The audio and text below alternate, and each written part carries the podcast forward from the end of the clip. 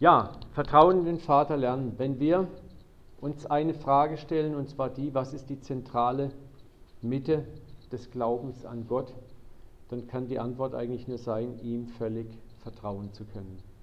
Ja? Im ganzen Glauben geht es eigentlich um eins, um das Vertrauen können. Ich glaube, dass, dass das ganze Ziel, warum wir hier auf dieser Erde existieren, warum der Sündenfall passiert ist, warum uns Gott dann in diese Welt hineingesetzt hat. Und wir diese Welt auch so erleben, wie wir sie erleben, ein einziges Kernziel, ein einziges strategisches Ziel verfolgt Gott, dass wir ihm vertrauen lernen.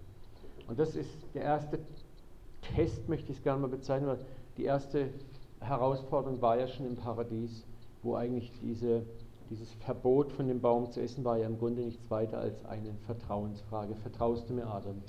Vertraust du mir, dass ich es gut mache? Dass ich es gut mit dir meine? Oder äh, glaubst du eher, dass du es selber in die Hand nehmen musst? Ne? Und das Essen der Frucht war ja ein Misstrauensvotum. Ich glaube, es ist besser, Gott die Abkürzung zu nehmen. Ich denke, du enthältst mir was vor. Ja? Und diese Vertrauensfrage musste gelöst werden. Und das ist ja auch, wenn wir Kinder haben, ist ein wichtiger Aspekt, den wir mit den Kindern erarbeiten, wenn sie aufwachsen, dass sie auch uns vertrauen lernen als Eltern. Das ist ein ganz wesentlicher Aspekt. Und wenn wir das menschliche Miteinander im Generellen mal betrachten in unserer Welt, dann die ganzen Krisen, Probleme und Nöte, die wir haben, sind eigentlich alles auch Vertrauensprobleme. Ne? Wir haben Schlösser an den Türen, weil wir nicht vertrauen können. Ne? Wir haben Schlösser an den Autos, weil wir nicht vertrauen können. Und so viel anderes. Wir haben Gesetze, unendlich viel Gesetze, weil wir nicht vertrauen können. Ja? Wir haben Regularien, weil wir nicht vertrauen können. Stellt euch mal ein Leben vor, in dem einer dem anderen vertrauen könnte was da an, allein an Kontrollmechanismen wegfallen würde, was an Billionen von Euro und Dollars wegfallen würde, nur an Sicherungsmechanismen, die man einfach nicht mehr braucht, Armeen und so weiter, alles nicht mehr braucht. Da könntest du schon, allein nur wenn wir vertrauen könnten, wären paradiesische Zustände auf der Erde. So, und da kann man sagen, das Kernproblem des, der menschlichen Existenz, der gefallenen menschlichen Existenz, ist ein Vertrauensproblem. In der vertikalen, ne, untereinander, der horizontale und der vertikalen auch zum Vater. Und das ist das, wo der Vater dran ist. Und für uns als Gläubige, als Christen müssen wir uns auch fragen, natürlich zunächst mal die vertikale, was nützt uns unser Gebetsleben, unser Bibelwissen, unsere christlichen Taten, wenn wir den Erkenntnissen, die wir über Gott gewonnen haben, nicht wirklich vertrauen? Ja? Was nützt uns all unser Wissen, dass wir uns tak, tak, tak, tak anhäufen, die feinen Noten, die wir überall mitschreiben, die CDs, die wir kaufen und die wir fein säuberlich stapeln, Schränke voll damit ne? und haben Bücher voll geschrieben mit Ideen, Noten und Gedanken. Aber wenn es darauf ankommt, dann vertrauen wir nicht. Oder was ist, wenn wir unserer Theologie nur vertrauen, weil wir glauben, dass sie logisch, sachlich richtig ist? Ja? Das ist ja oft das, äh, ich, ich vertraue oder ich glaube, weil ich, das hört sich gut an, das kann ich logisch verstehen. Schon das Wort Theologie, ne? die Logik von Gott, die Logik über Gott. Wir legen aber fest, wie logisch Gott sein darf. Und wir glauben unserer Theologie und das halten wir dann für Glauben. Ich kann eine Reihe von Lehrsätzen emotional und auch vom Verstand her bejahen, also glaube ich. Aber das hat mit Glauben nichts zu tun. Das ist, ist mehr ein, wir müssen äh, uns immer wieder äh, äh, fragen, was ist Glauben eigentlich? Glauben ist eben nicht das Intellektuelle für Wahrheiten von Wahrheiten, sondern Gott erlebt haben. Gott erlebt haben und so aus diesem Erleben können ihm vertrauen, das ist Glauben.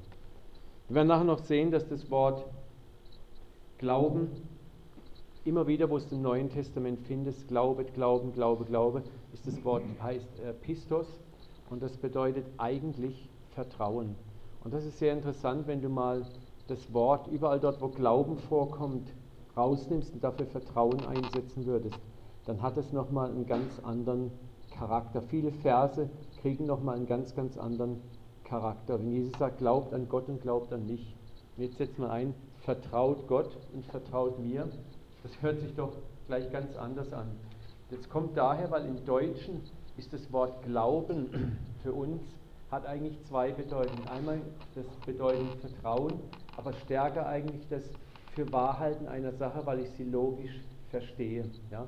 Also da ist ganz stark das Verstandesgemäße mit drin. Aber das Wort, wenn wir das Wort Vertrauen einsetzen, dann hat es nochmal eine ganz andere Dimension.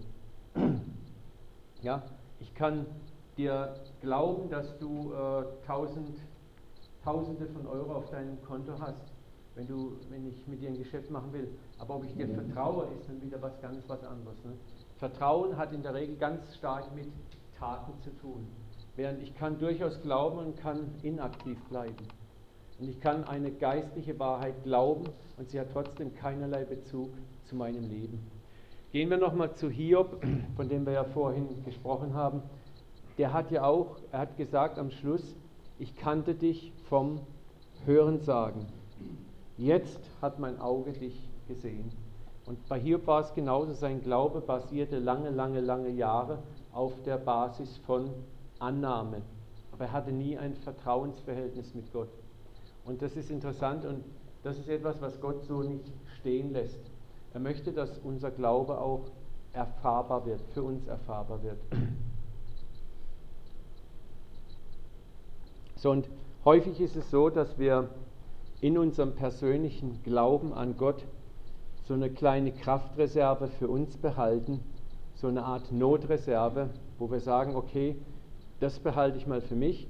Wenn es irgendwie mit dir nicht wirklich klappt, dann kickt meine Reserve rein und ich komme doch noch so irgendwie über die Runden.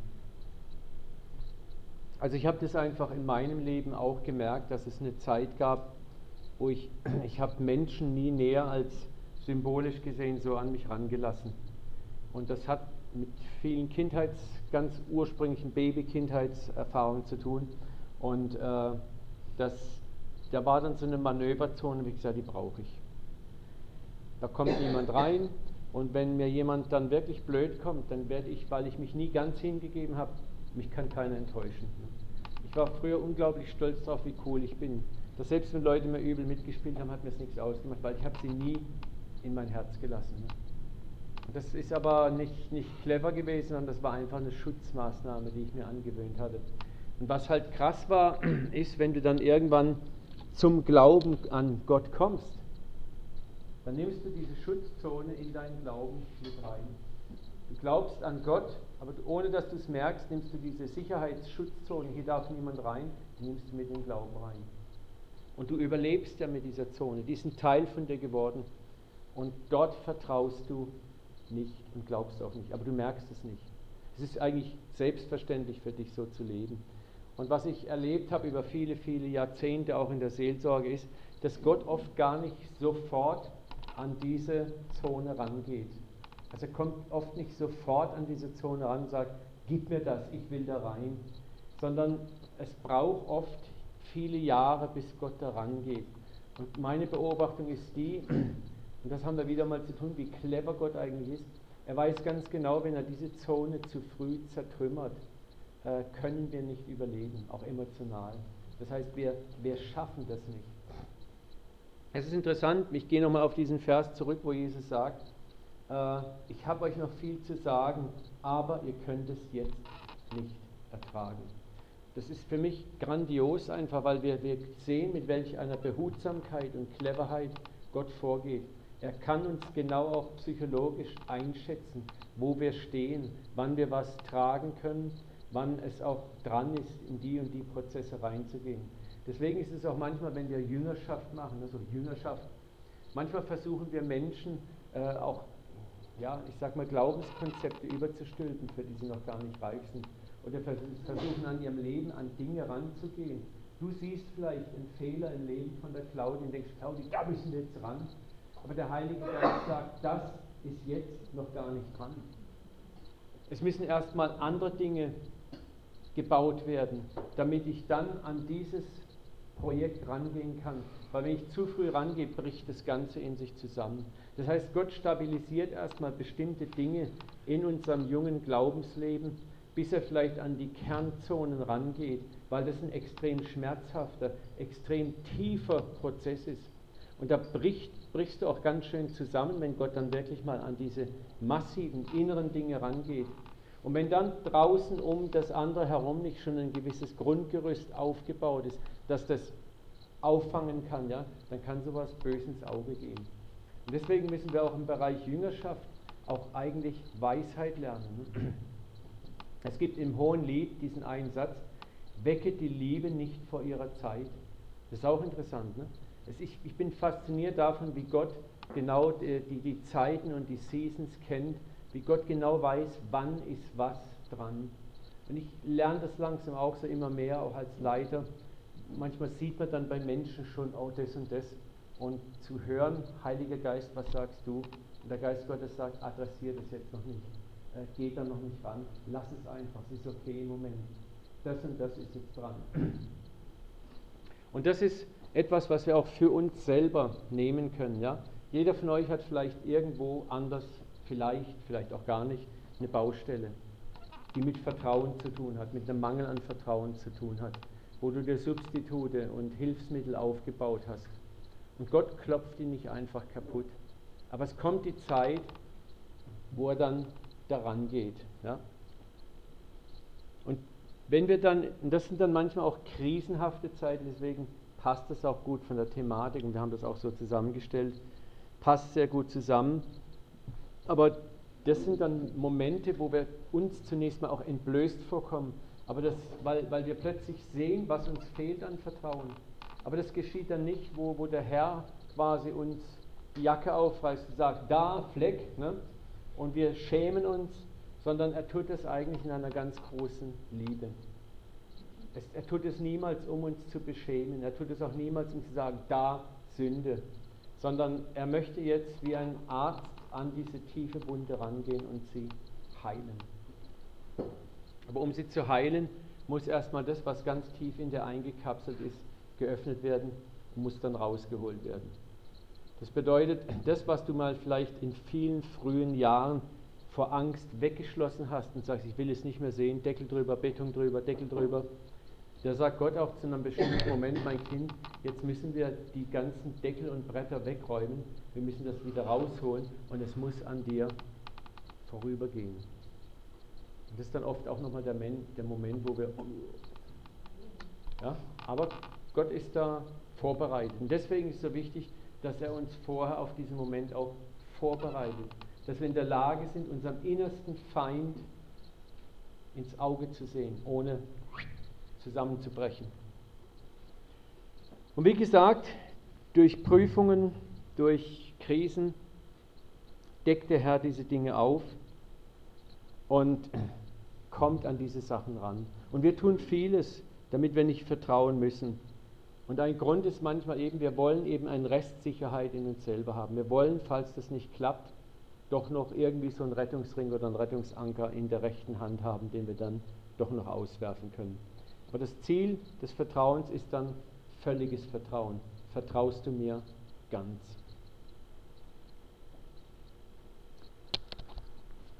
Wir möchten Garantien haben, dass uns das Wasser trägt, bevor wir das Boot verlassen. Aber diese Garantien gibt es nicht. Ne? So der, der Vater sagt, komm raus aus dem Boot. Und wir hätten es doch sehr gerne, dass wir in irgendeiner Form eine Garantie haben. Und so ist es häufig, wenn, wenn uns der Vater in irgendeinem Glaubensprojekt aufs Wasser ruft und er sagt, komm, dann ist es oft so, dass wir gern Garantien hätten. Wir hätten gerne die und die Garantie, wir hätten gerne die und die Sicherheit, wir scannen den Horizont ab nach irgendwelchen Sicherheiten oder gucken nach Menschen, die uns jetzt, bei denen wir uns vielleicht einhängen können. Der Vater sagt halt, ohne Trick und ohne doppelten Boden. Also wie gesagt, erst außerhalb des Bootes erfahren wir oft, ob Wasser trägt. Du musst manchmal in dieses Glaubenswagnis eintreten, um zu erkennen, es funktioniert. Und das ist dieser spannende Schritt manchmal, der, der nicht immer einfach ist wo wir mit viel Zagen und Zittern und Bibbern manchmal eintreten. In den Raum des Übernatürlichen, in den Raum des Unmöglichen. Es gibt eine nette Geschichte, Professor John Kavanaugh, er ist Jesuitenprediger Priester, ganz bekannter Schriftsteller gewesen, war mal in den 70 Jahren, 70er Jahren bei Mutter Teresa in Kalkutta und er war auch so mit, mit seinem geistigen Kopf an eine Decke gestoßen, hat nicht mehr weiter gewusst und hat gehofft, er kann dort neue Wegweisung und Führung finden. Und diente dort auch einige Monate mit ihr bei den Armen. Und er wollte wissen, wie geht es geistig weiter. Eines Morgens trifft er Mutter Teresa und hat es in seiner Biografie geschrieben. Und sie fragt ihn, was kann ich für dich tun? Er antwortet ihr, könntest du für mich beten, dass ich Klarheit für meinen Lebensweg bekomme? Und sie gab ihm die erstaunliche Antwort, das werde ich nicht tun, denn an Klarheit klammerst du dich bis an dein Lebensende. Ja? Ich, ich, werde, ich werde nicht beten, an Klarheit klammerst du dich bis an dein Lebensende. Und das ist eine ungeheuer weise Antwort, ne? denn wir möchten, das ist wieder diese Frage, hast du ein Kochbuch für mich? Hast du ein Konzept für mich? Hast du etwas, das ich anfassen kann, das mir Sicherheit geben kann? Garantien. Und die, diese weise alte Dame sagt, nee, das habe ich nicht und das tue ich auch nicht.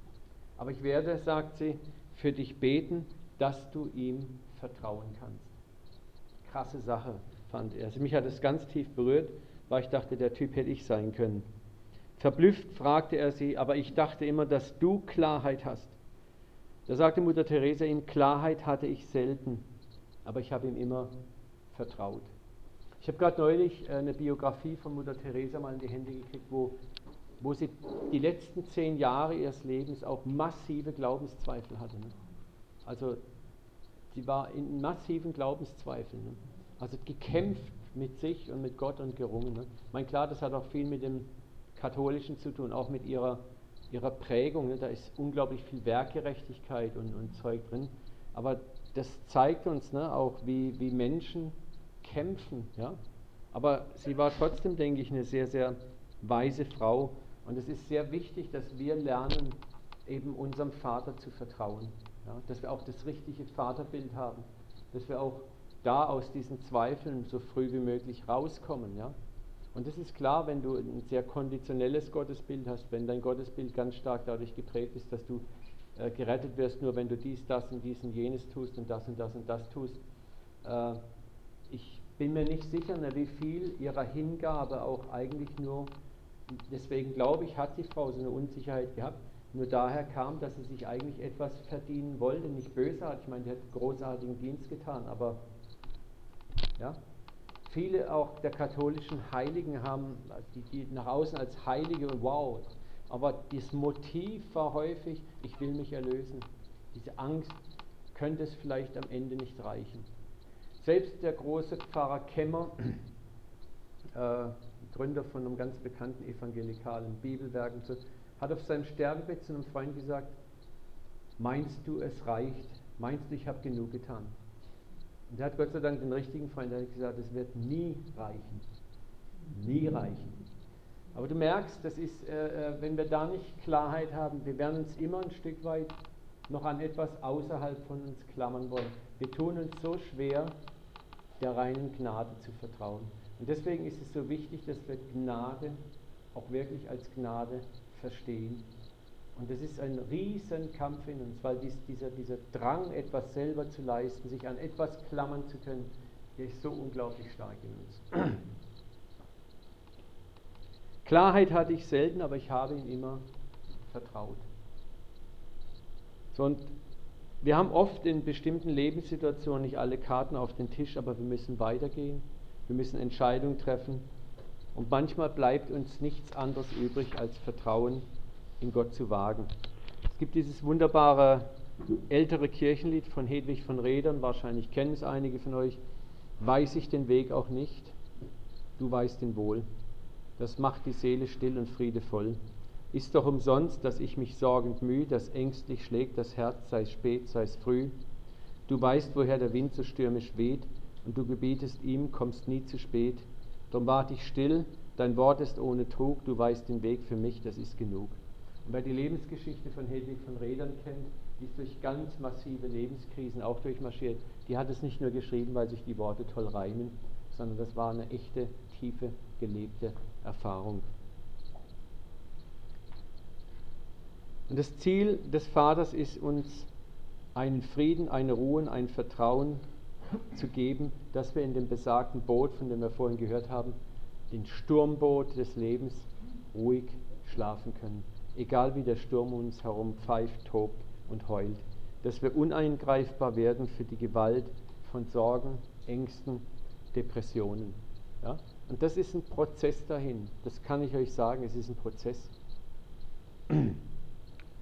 Wir werden das nicht einfach dadurch, dass wir heute Abend dieses Wort hören, wird alles sich nicht in Wohlgefallen auflösen. Aber wir können ein Stück weit Wegweisung bekommen. Wir können heute Abend vielleicht ein paar Richtungen erkennen, wo wir sagen, wow, ich kann in die Richtung gehen oder ich kann hier mal ansetzen und dann mit der Hand, an der Hand Gottes meinen Weg gehen und du wirst sehen, das wird ein guter Weg sein.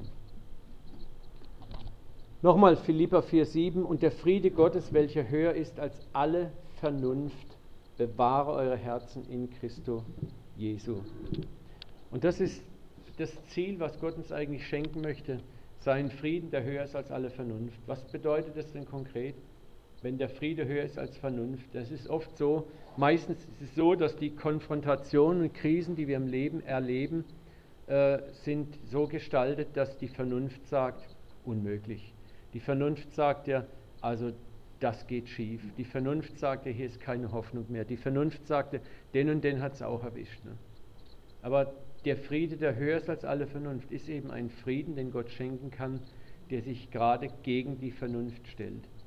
Wo andere sagen, bist du verrückt? Paradebeispiel Jesus im Boot. Ne? Die Jünger sagen ihm eigentlich, bist du verrückt? Wie kannst du jetzt schlafen? Du musst mit uns jetzt in den Chor der Panik einfallen. Ne? Manchmal ist es auch so, also vielleicht hast du es selber schon erlebt, du bist in der Situation völlig ruhig und die Christen um dich herum freaken aus und kriegst dann auch selber vielleicht einen Vorwurf, dass du nicht mit ihnen in das Freak- und Klagelied einstimmst, ne? weil du Frieden hast. Und plötzlich ist dein Friede verantwortungslos. Ich habe das bei meinem eigenen Sohn, da habe ich euch gestern seine Story erlebt, mit dem Lehr Lehramtsding da, wo er sich ein, wo ich dachte, ach, und er hat Frieden gehabt. Ne? Vertrauen in Gott ist ein gradueller Prozess und ist kein Event. Es ist ein Prozess, der ein Leben lang gehen wird. Und wir lernen tiefes Vertrauen in Gott in den Jahren, die wir mit dem Vater gehen. Wie gesagt, die ganz tiefen Sachen hebt sich Gott meistens für den späteren Lebensabschnitt auf. Wenn wir schon eine gewisse Grundreife haben, wenn eine gewisse Basis da ist, geht Gott an die tiefen Sachen ran. Und das ist auch interessant, man redet ja oft so von der Midlife Crisis. Ich glaube, dass manche Midlife Crisis genau das ist, was Gott initiiert, wo Gott an die tiefen Dinge des Menschen rangeht, weil auch eine gewisse Fähigkeit da ist, durch bestimmte Prozesse dann durchzukommen. Wenn ein Arzt eine schwierige OP macht, dann muss er auch gucken, ist der Patient überhaupt stabil genug, diese OP körperlich, physisch, psychisch zu überstehen wenn das nicht der Fall ist, wird die OP nicht gemacht, dann wird erstmal der Patient stabilisiert ne? oder sein Körper stabilisiert. Und genauso geht Gott auch mit geistigen Operationen an uns vor. Er stabilisiert erstmal unseren Geist, er stabilisiert unsere Seele, unser Herz, unseren ganzen Menschen, bis wir einen gewissen Grad erreicht haben. Dann kann er an die tieferen Dinge des Lebens rangehen.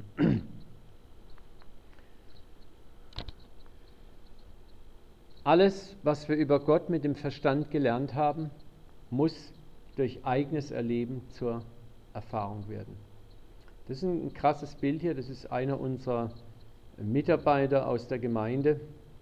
Das ist der Gerald, der war auch aus der Brüdergemeinde. Ne? Der war Direktor bei Fissmann Kesselwerke. Und der ist mal vor zehn Jahren von einem Gerüst geflogen aus sieben Meter Höhe, hat sich ziemlich übel die Beine gebrochen und es hieß erst, die müssten versteift werden. Und er hat dann angefangen an Heilung zu glauben, ist auch geheilt worden und ist dann im Zuge dessen auch hier im CZK gelandet. Und er hat gesagt, ich muss von meiner Höhenangst frei werden. Und eines Tages hatten wir mal als Männer, wir haben so ein Mann-um-Mann-Event, wo wir mit den Männern immer einmal im Monat irgendwas machen. Und da sind wir mal in den Kletterparcours gegangen hier in Ettlingen. Und da ist er da oben hoch, ne, und das hat ihm die Überwindung schlechthin gekostet. Und da bist du dann an, da siehst du dieses Sicherungsseil, da sind unten dann drei Jungs, ne, Die halten das Seil fest und du lässt dich in das Seil aus zwölf Metern Höhe rückwärts runterfallen. Ne? Vertraust darauf, dass die Jungs unten das Seil auch wirklich festhalten. Und, hat gesagt, und als er dann im Seil hing, war die Angst weg gewesen. So, und das ist das, der Prozess der Erfahrung. Es gibt zwei Türen in unserem Leben, ich habe das schon mal kurz erwähnt. Das eine ist die Tür der Erkenntnis und das andere ist die Tür der Erfahrung. Gott führt uns auch in unserem geistlichen Leben häufig zuerst durch die Tür der Erkenntnis. Wir eignen uns geistliches Wissen an. Wir lernen theologische Wahrheiten, wir reflektieren darüber. Unser Herz sagt Ja dazu, unser Verstand sagt Ja dazu, wir umarmen das, wir finden das gut. Wir bewegen uns auch so ein bisschen vielleicht mal drin. Aber im Großen und Ganzen ist es dann so, dass Gott irgendwann an einem bestimmten Punkt dann zu uns kommt und sagt so, jetzt ist das, was du weißt, musst du auch erfahren. Du weißt viel über Gottvertrauen, jetzt wird es an der Zeit, Gottvertrauen zu erfahren. Und wir haben natürlich alle unsere Ecken, wo wir leicht vertrauen. Jeder hat so seine Stärken. Das ist auch relativ leicht, Gott zu vertrauen. Da erleben wir auch Dinge, was auch gut und wichtig ist. Aber jeder von uns hat auch irgendwo eine geheime Ecke, wo es ihm extrem schwer fällt, alles loszulassen und zu vertrauen. Und das ist die Ecke, wo der Vater auch gerne mal die Hand ausstreckt und sagt, da möchte ich ran. Und der Prozess der Erfahrung ist auch oft der Prozess der Krise. Krisen sind, wie gesagt, haben wir heute gelernt, nicht schön, aber sie haben Wachstumspotenziale unter ihrer unattraktiven Hülle. Eine Krise hat immer die Chance für eine Tür nach oben zu einer anderen Entwicklung. Und je mehr und tiefere Erfahrungen wir dann auch mit dem Vater machen, umso stärker wird unser Vertrauen in ihn wachsen. Ja, und das ist die Absicht Gottes.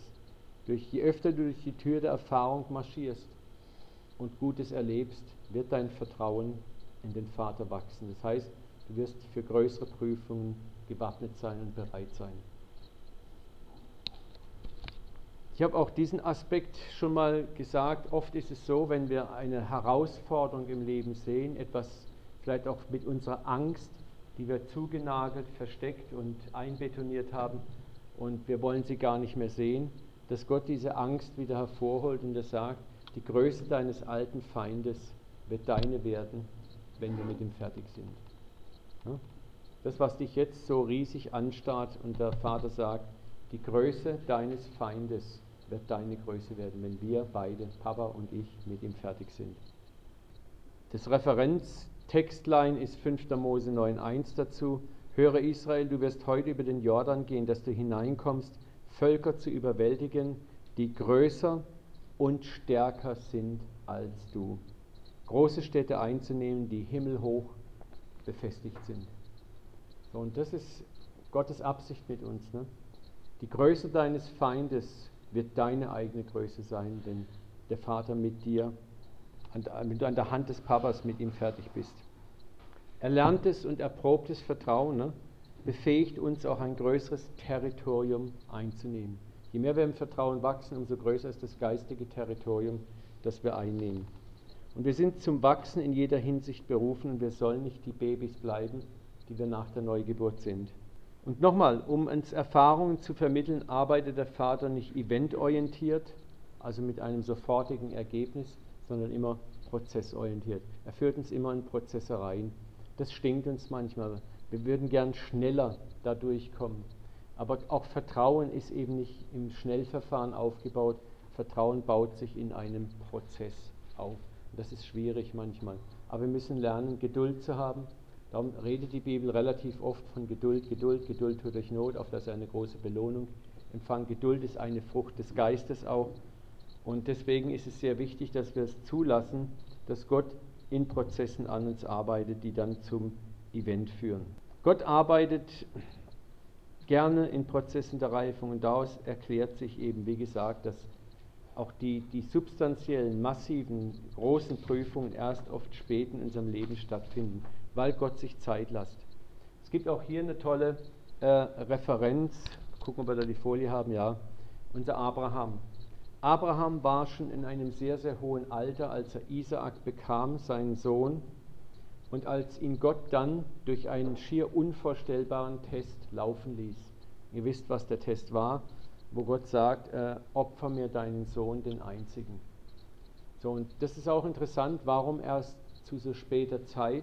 Und die Antwort kann eben auch nur sein, dass Abraham prozesshaft bestimmte Prozesse auch mit Gott durchlief, Prüfungen mit Gott durchlief, Erfahrungen mit Gott durchlief. Und dann war Abraham an einem Punkt, wo Gott wusste, jetzt ist Abraham, ist der innere Mensch, die innere Festung in ihm bereit, diesen Test zu sehen und diesen Test auch zu begegnen und was viel wichtiger ist, diesen Test auch zu bestehen. Das Schöne ist auch, dass Gott uns auch immer dann erst in Tests reinschickt, wenn das Potenzial in uns auch da ist, den Test zu passieren, sprich da durchzukommen. Dafür sorgt er im Vorfeld. Wir haben bei Abraham jetzt zwei Möglichkeiten. Da sprach Isaac zu seinem Vater Abraham, siehe, hier ist das Feuer und das Holz, wo ist das Schaf zum Brandopfer? Abraham antwortete, mein Sohn, Gott wird sich ersehen, ein Schaf zum Brandopfer. Entweder war Abraham ein gefühlskalter religiöser Aktivist, der stur tat, was Gott ihm sagt. Ne? Gott sagt, töte deinen Sohn, natürlich töte ich meinen Sohn, Gott, du bist mein Ein und alles. Ne? Und dann wird man denken, irgendwie uh, komisch, ne? seltsam. Oder, was die eigentliche Interpretation dieses Verses ist, Abraham kannte nach all den vielen, vielen, vielen, vielen Jahren, die er mit Gott gelaufen ist, den Herrn in einer Weise, die uns auf den ersten Blick völlig verborgen bleibt meine, was wir ja sehen, auch in der Schrift, sind ja oft nur kleine Lichtblitze aus dem Leben. Es ist ja keine komplette Biografie. Und er vertraute von vornherein, als er diesen Befehl empfing, schon als Gott zu ihm sprach im Zelt, an dem Morgen oder in der Nacht, opfer mir deinen Sohn, deinen einzigen, glaube ich, dass in Abraham eine Zuversicht drin war. Das wird Gott nicht so meinen, wie er es gesagt hat. Warum? Es ist interessant, warum sagt Abraham hier, mein Sohn, Gott wird sich ersehen, ein Schaf zum Brandopfer. Das heißt, in ihm war eine gewisse Sicherheit da. Es war ein Gefühl, ein Glauben. Es war ein Gefühl wie, das wird mein Gott nicht von mir fordern. Er wird eine Lösung haben. Abraham war überzeugt, dass Gott eine Lösung hat. Und er war nicht hier, das ist, also ich habe da meine Probleme mir vorzustellen, dass Abraham bereit war, seinen Sohn einfach abzuschlachten. Ich glaube auch niemals, dass Gott in, in dem Sinne so eine Prüfung aufbaut, ne? Sondern hier ging es primär um Vertrauen. Vertraust du mir? Und das ist, die Grenze ist sehr haarscharf. Viele religiöse Aktivisten äh, bezeichnen das gern, ja, Abraham hätte ihn auch getötet. Ne? So, und, und damit, da kommt so ein Beigeschmack rein, der nicht gut ist, der auch das Wesen Gottes und das Wesen Abrahams nicht korrekt wiedergibt. Ich gehorche Gott, zur Not schlachte ich mein eigenes Kind ab, so weit geht mein Gehorsam. Ne? Das ist mir alles, Gott ist mir viel wichtiger als das. Das wäre ein vollkommen eklatanter Widerspruch zum Wesen Gottes.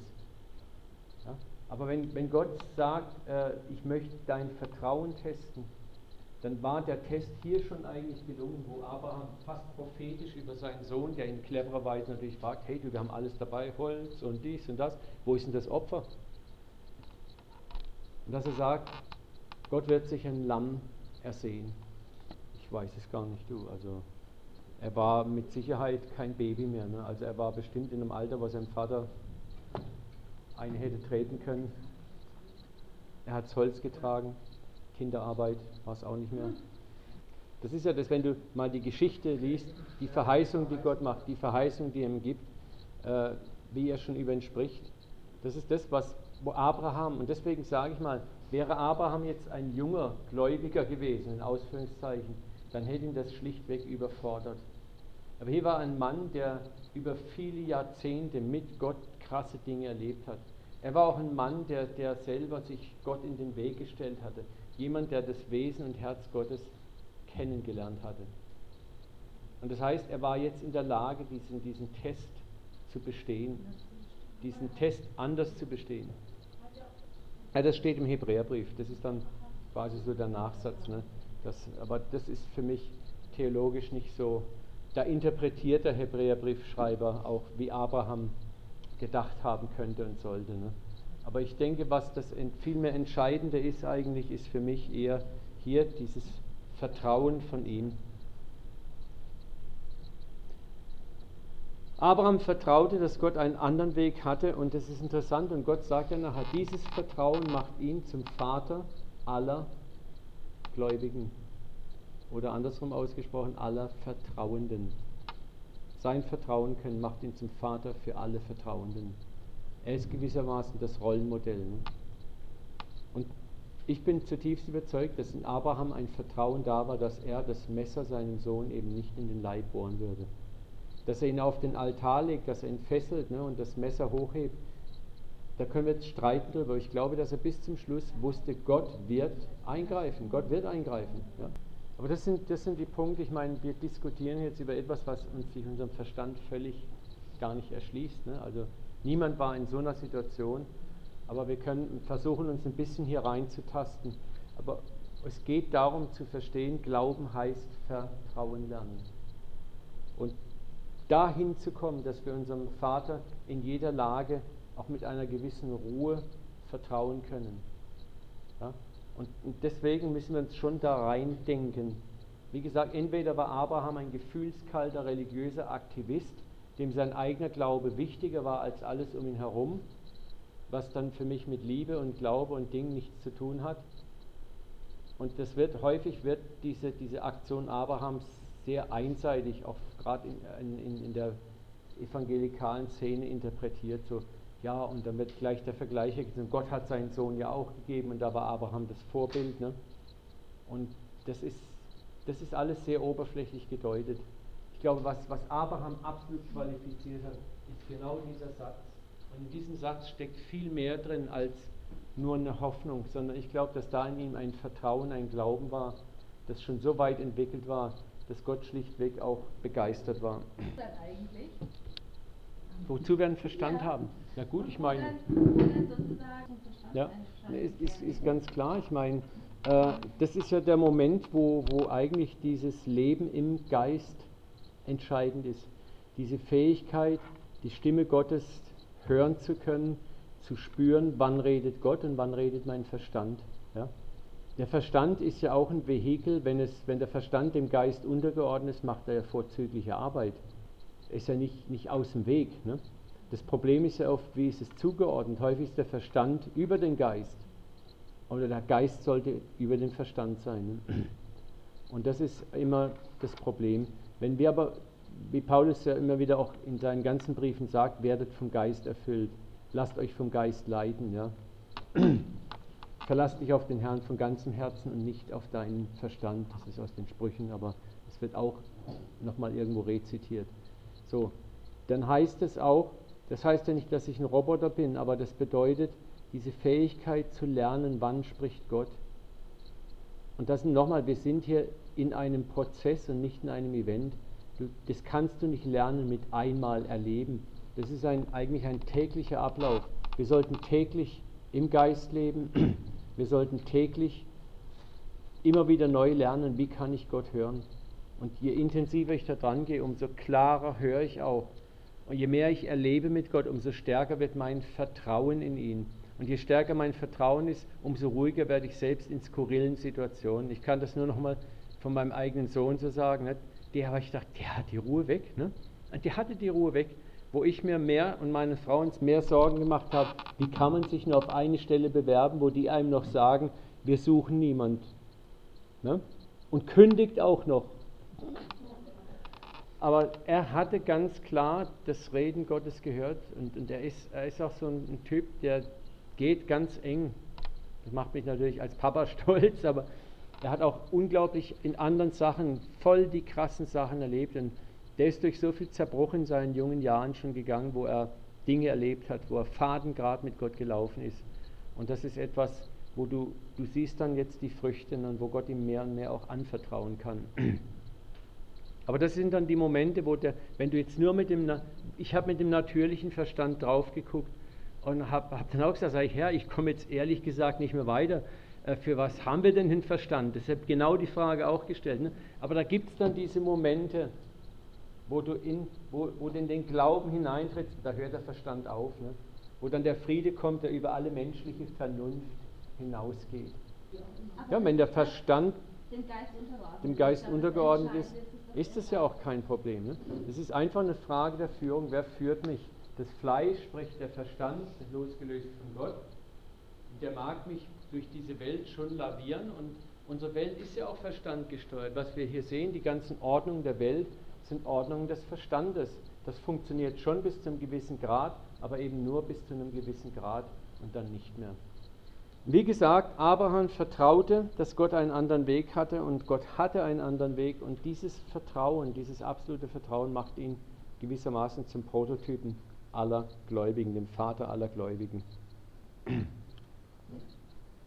wie gesagt, an Abraham sehen wir auch, er war schon sehr, sehr alt, als Gott ihm diese finale Prüfung auferlegt. Das zeigt auch, dass Gott uns in bestimmte Situationen und Prüfungen auch erst hineinführt, wenn wir eine bestimmte innere Statur haben, wenn wir einen inneren bestimmten Reifegrad erlangt haben. Das ist auch sehr wichtig. Und wenn ihr vielleicht mal das Privileg habt, Menschen zu bejüngern, dann ist es auch vielleicht sehr wichtig, ja, zu prüfen, wann ist eigentlich was dran. Auch wenn du vielleicht irgendwelche Charaktereigenschaften, die nicht so toll sind, erkennst, ist es oft nicht so, dass du sofort dich da drauf stellst, sagst, das machen wir weg und das machen wir weg, sondern es ist dann auch mal interessant zu sagen, Papa, was ist eigentlich jetzt dran? Wie, wie, wie coach ich, wie mentor ich? Wo gehen wir zuerst dran? Und nicht einfach wild, das weg, das weg, das weg. Und das ist ja alles Sünde und weg damit. Ne? Und du züchtest einen Roboter voran, der zwar äußerlich funktioniert und irgendwann wunderbar in sich zusammenbricht. Ne? Aber wenn alles eins nach dem anderen in der richtigen Reihenfolge kommt, hast du einen wunderbaren Wuchs eines Menschen. Und es ist bekannt, schauen wir uns einen anderen Aspekt an, dass ein nicht unbeträchtlicher Teil unseres inneren Misstrauens gegen Gott auch in unserer, okay? Also viel Misstrauen, nicht vertrauen können, sind Prägungen aus unserer Kindheit. Sei es durch Eltern, sei es durch Erziehungsberechtigte, sei es durch Umstände, wie wir aufgewachsen sind. Und wenn wir mal schauen, da gibt es insgesamt vier, sicher auch mehr Bedürfnisse, aber das sind die vier hauptsächlichen Bedürfnisse, die, die Gott auch in uns angelegt hat, wenn wir in diese Welt hineintreten, die in uns da sind. Das sind Bedürfnisse, wo wir eigentlich uns ausstrecken. Das ist das erste Bedürfnis, das jeder in sich trägt, ist ein Bedürfnis nach unkonditioneller Liebe. Jeder von uns hat diesen Schrei, dieses Verlangen, geliebt zu sein. Unkonditionell. Ohne Kondition, ohne Bedingung. Das Verlangen nach unkonditioneller, bedingungsloser Liebe ist in jedem von uns drin. Dieses Gefühl, geliebt zu sein, ohne dass ich dafür etwas bringen muss. Und in der Regel, wenn alles gut läuft, empfangen wir das in dem Moment, wo wir schon empfangen werden im Mutterleib.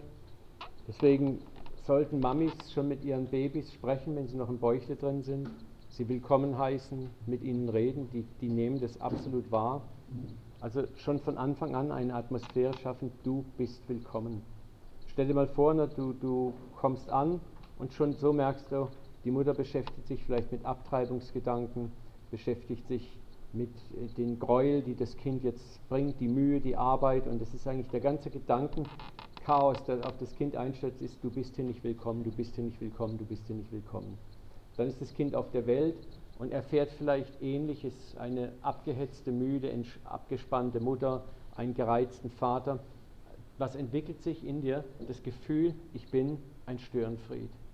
Sondern entweder passiert jetzt eins, du schottest dich in dich ab und willst eigentlich dich verabschieden, oder aber du beginnst ein Muster zu erlernen, wie du dich anpassen kannst wie du lernst langsam, wie man Liebe bekommt.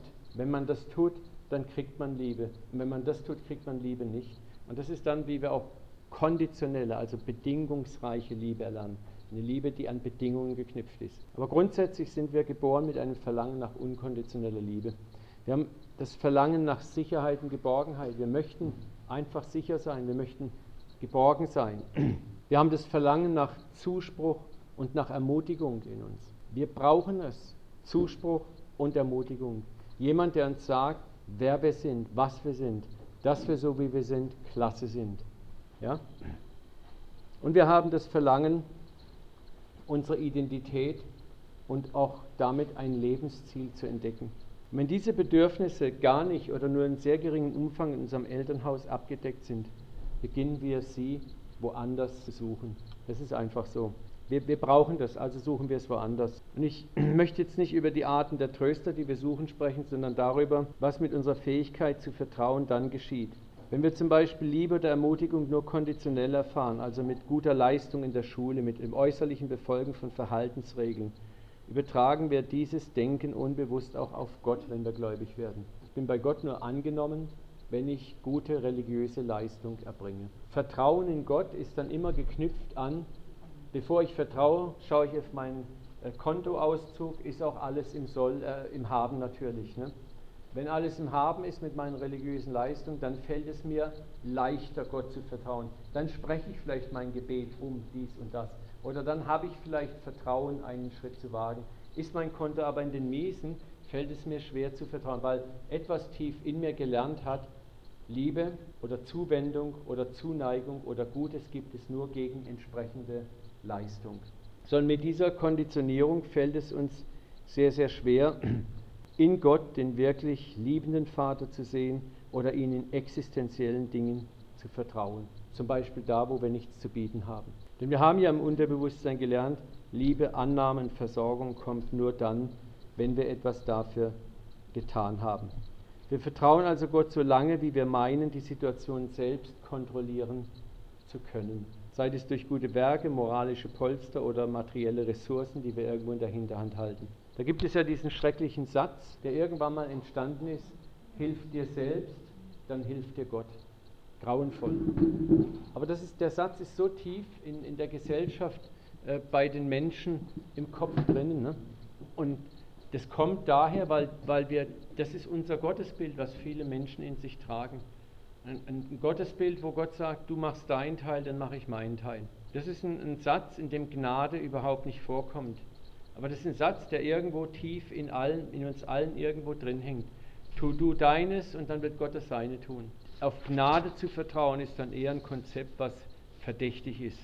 Wieso sollte Gott dir helfen, wenn du nicht das Deine tust? Aber die Tatsache ist, dass wenige wirklich erfahren haben, was es heißt, auch in Schwäche, in Versagen oder bei Fehlern Güte zu erhalten. Es ist auch ein Problem, gehen wir nochmal zurück hier, zum Beispiel das Verlangen, Identität und Lebensziel zu entdecken. Das ist eigentlich die Aufgabe von uns Vätern, unseren Söhnen Identität zu geben ihnen zuzusprechen, wer sie wirklich, ihnen zu sagen, wer sie sind. Unsere Söhne erwarten eigentlich von uns Vätern, dass wir ihnen sagen, wer sie sind. Das ist eine ganz wichtige Rolle, die wir spielen. Und natürlich auch die Mutter spielt einen ganz entscheidenden Aspekt. Aber Söhne gucken ab einem bestimmten Alter, ist dann der Vater ganz stark. Und bei den Damen ist es, die, sind die, die Mädchen gucken natürlich auch auf die Mutter, weil du bist das Rollenmodell für sie als Frau. Ne?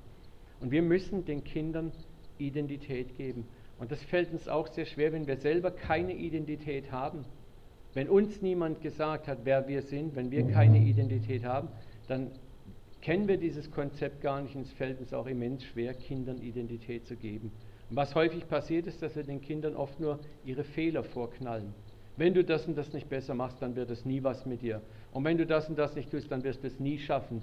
Und also eher so im Negativen.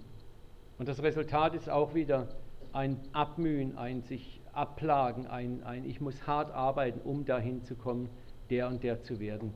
Gnade kenne ich nicht, Güte kenne ich nicht. Ich kenne auch nicht, äh, dass mich jemand mal lobt oder, oder positiv von mir spricht. Aber wenn wir unseren Kindern Identität geben, ein Lebensziel geben, wenn wir ihnen zusprechen, wer sie wirklich sind, wenn wir sie ermutigen, dann das glaubst gar nicht, was das in ihnen bewirkt. Ja. Es ist unglaublich, da, also, da passiert einfach was. Viele von uns leben auch noch dort, da war, war da eben eine, viele von uns leben auch noch dort, wo sie sagen, Gott, ich gebe dir 90% Vertrauen und die restlichen 10 ist meine Sicherheitsreserve. Das haben wir ja schon am Anfang schon gehabt. Und wie gesagt, der Vater lässt dich eine ganze Weile mit diesen 90% leben, aber dann geht er irgendwann an die 10% ran. Und diese 10% haben es in sich. Ja. Das ist der Rückzugsbereich des alten Menschen das ist der Bereich, wo selbst wenn wir Christen sind, der alte Mensch existiert. Und er ist bis an die Zähne bewaffnet. und verteidigt dieses Territorium. da gibt es auch so verschiedene Schutzschilde, die wir uns aufbauen, oft nur um emotional zu überleben. Kann Emotionslosigkeit kann ein Schutzschild sein. Ich töte meine Emotionen ab. Ich lerne Emotionen nur sehr sparsam an andere zu geben, als reinen Schutzmechanismus, um selber nicht verletzt zu werden. Aktionismus. Ich bin ungeheuer aktiv, aber ich, ich bin eigentlich nur deshalb aktiv, um mich von dieser inneren Leere, dass mir was fehlt, abzulenken. Wenn ich nicht aktiv sein kann, kommt sofort dieses Gefühl von Leere, von Nutzlosigkeit in mir hoch, das ich fast nicht ertrage.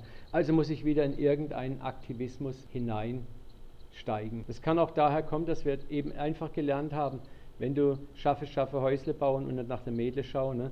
wenn du nicht aktiv bist, bist du faul, bist du unproduktiv, bist du schlecht. Also lernst du immer Gas, Gas, Gas, Gas geben. Aber es gibt eben auch mal Zeiten, wo wir einfach sein dürfen. Und wo wir auch sein dürfen, wenn wir nichts machen. Wo wir wertvoll und wichtig sind, auch wenn wir nichts tun.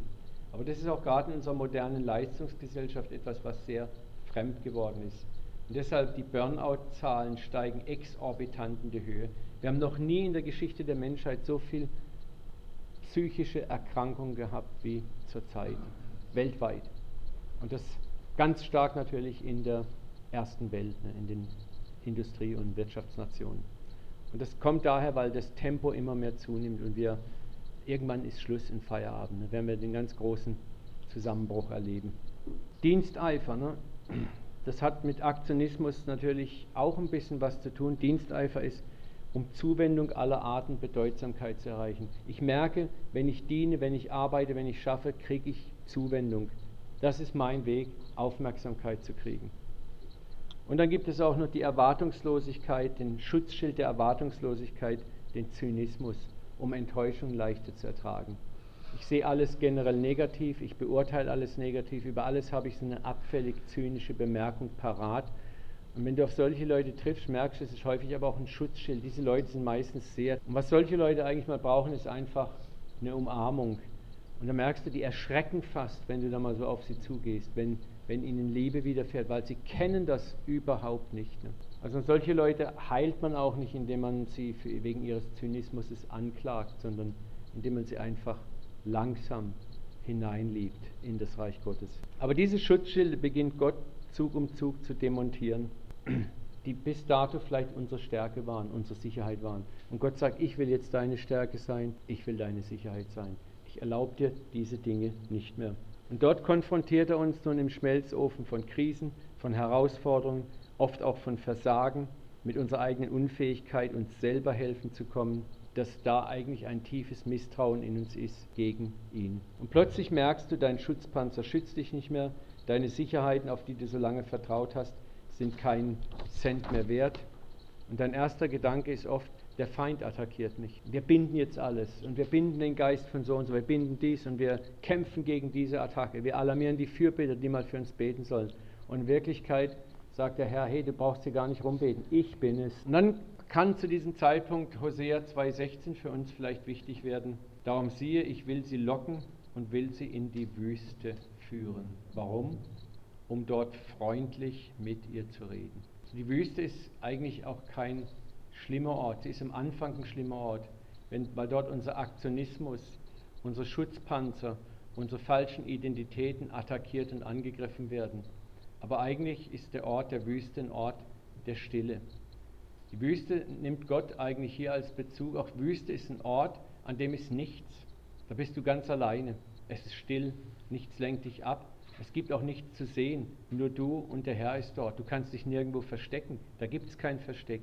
Und es ist gleißendes und helles Licht. Und dort, ja, dort, dort führt er uns rein. Ja, der lockt uns ganz geschickt. Manchmal denken wir, oh wow, klasse Gelegenheit. Und ehe dich versiehst, sagt Gott reingelegt. Ja, du bist in der Wüste. Ne? Aber das, was wir verstehen müssen, Dort will er was? Freundlich mit dir reden, freundlich reden. Die Wüste ist eben deshalb nie ein Ort der Feindschaft, ein Ort, an dem Gott mit uns abrechnet. Sie ist ein Ort, an dem er unsere ungeteilte Aufmerksamkeit haben will.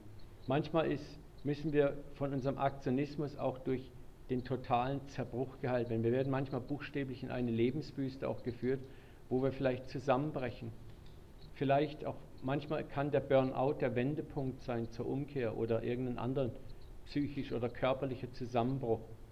Das kann die Wüste sein, wo Gott dann freundlich sprechen kann, weil du jetzt endlich zuhörst, endlich zuhörst. Ja? Manchmal muss uns Gott immobilisieren und das ist dann Wüste, dass wir zuhören. Und das Interessante ist, dass es dann heißt, dann will ich ihr, das war ja Israel, von dort her, aus der Wüste heraus, will ich die Weinberge geben. Also das, wonach sie eigentlich so verlangt hat. Das Tal Achor zum Tor der Hoffnung machen. Als dann spricht der Herr, wirst du mich nennen, mein Mann. Hebräische Wort ist eigentlich mein Ehemann und nicht mehr mein Baal, was eigentlich Herr heißt. Was Gott hier auch sagt, ist, was hier aufhört, dann, wenn er mit diesen Prozessen fertig ist, diese distanzierte Gottesbeziehung hat ein Ende. Intimität setzt ein. Unsere Beziehung zum Vater wird eine Beziehung der Intimität. Unsere Beziehung zu Jesus wird eine intime Braut-Bräutigam-Beziehung. Gott ist nicht mehr Gott. Ich habe vor Jahren gemerkt, dass ich immer von Gott rede oder auch, wenn ich gesprochen habe, sage, oh Gott, kannst du. Und irgendwann hat, hatte ich den Eindruck, dass mir der Vater gesagt hat, warum redest du mich eigentlich immer mit meinem Dienstgrad an? ja. Und, und er hat mir dann wirklich gezeigt, sagte also, ich bin entweder dein Vater oder Papa. Und ihr glaubt nicht, wie schwer mir das gefallen ist. Ich habe mich, hab mich bestimmt ein Jahr lang zwingen müssen. Vater, ich bin immer, heute geht mir es manchmal oft noch so, dass ich dann in, oh Gott oder Gott kannst du, also, und, und, er ist immer noch dran, sagt, halt, halt, halt, wie heiß ich?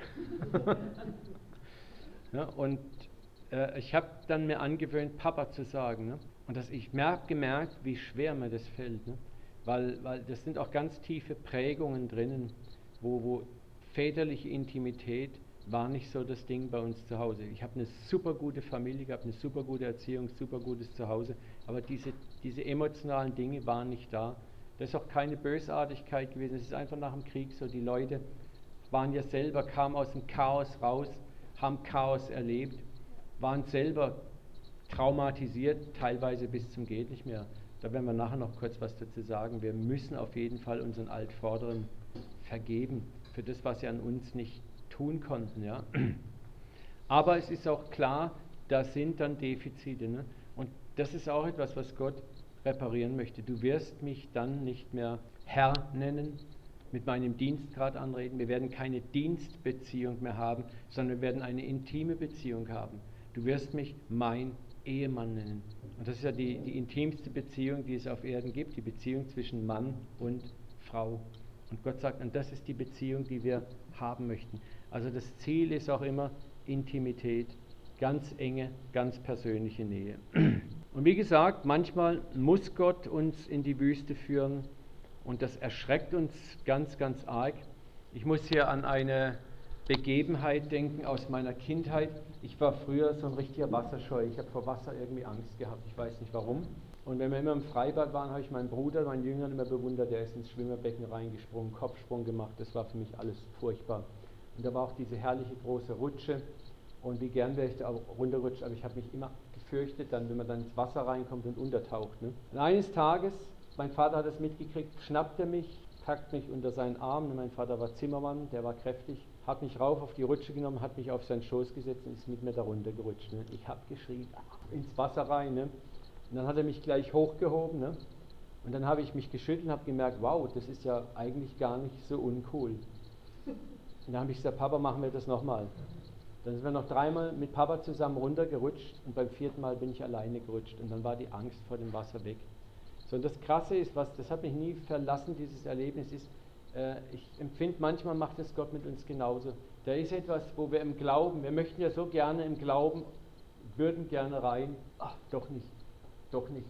Und plötzlich kommt der Papa von hinten, schnappt dich unter seinen Arm und rennt mit dir in dieses Glaubensrisiko hinein. Er stößt dich buchstäblich hinein aber nicht von außen, dass er stehen bleibt, sondern er hat dich im Arm und er geht mit dir da rein.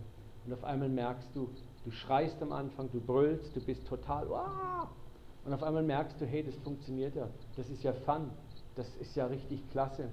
Und dann macht der Vater vielleicht das noch zwei, dreimal mit dir und dann sagt er, okay, bist jetzt bereit? Ja, jetzt wage ich es auch alleine. Und das ist der Vater, dem wir dienen. Es kommt der Part oder Tag, wo er dich schnappt und mit dir eine Rutschpartie macht. Und während der Partie schreist du, aber der Vater sagt, warte mal ab, wenn wir unten sind.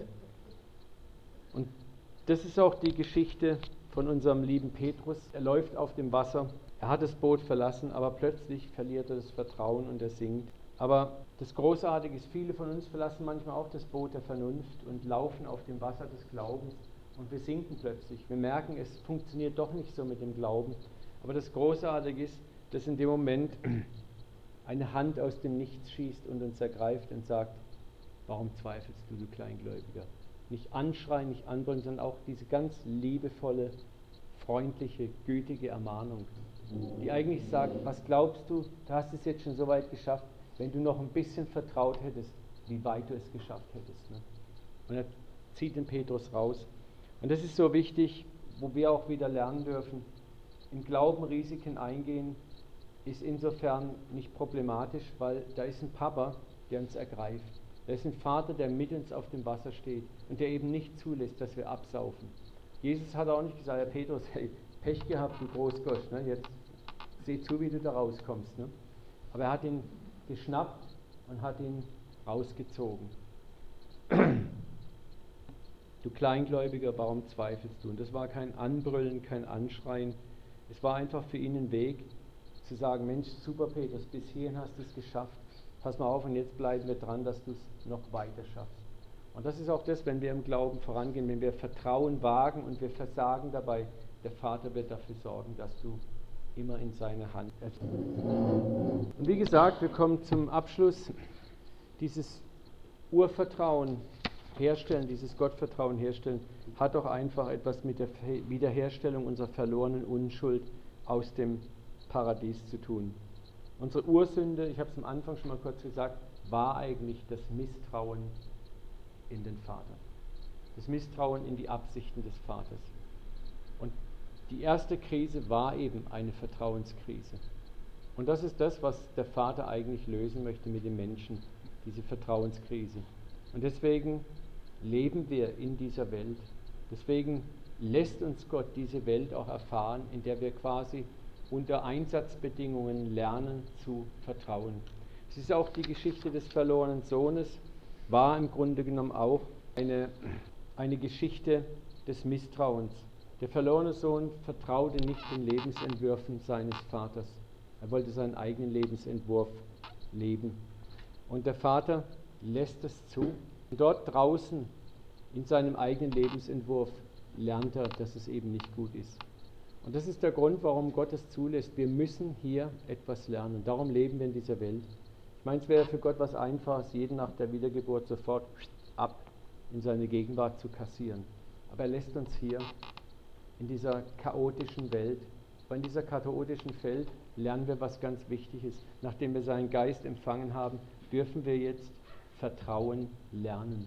Und es liegt Gott offensichtlich sehr viel daran, dass wir das lernen unter Einsatzbedingungen, dass es für uns ein Prozess ist, der uns prägt, wo unser Charakter geprägt wird, wo Vertrauen in Prozessen aufgebaut wird. Und deswegen können wir auch durchaus sagen, unser Planet hier ist ein großer Trainingsparcours, auf dem steht Training for Raining. Ne?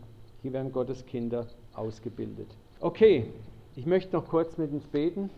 Vater, ich danke auch für diese Abendsession und ich möchte auch so stark danken, dass du, dass wir dir so viel bedeuten, Vater, dass du uns nicht einfach so durchmarschieren lässt, sondern danke, dass du jeden von uns im Auge hast, Vater, dass du an jedem von uns arbeitest wie an einem Brillanten, der zum perfekten Schliff gebracht wird. Danke, dass du uns nicht da lässt, wo wir sind, auch wenn wir es gerne manchmal so hätten, weil wir oft auch Angst haben vor den Prozessen, in die du uns hineinbringst.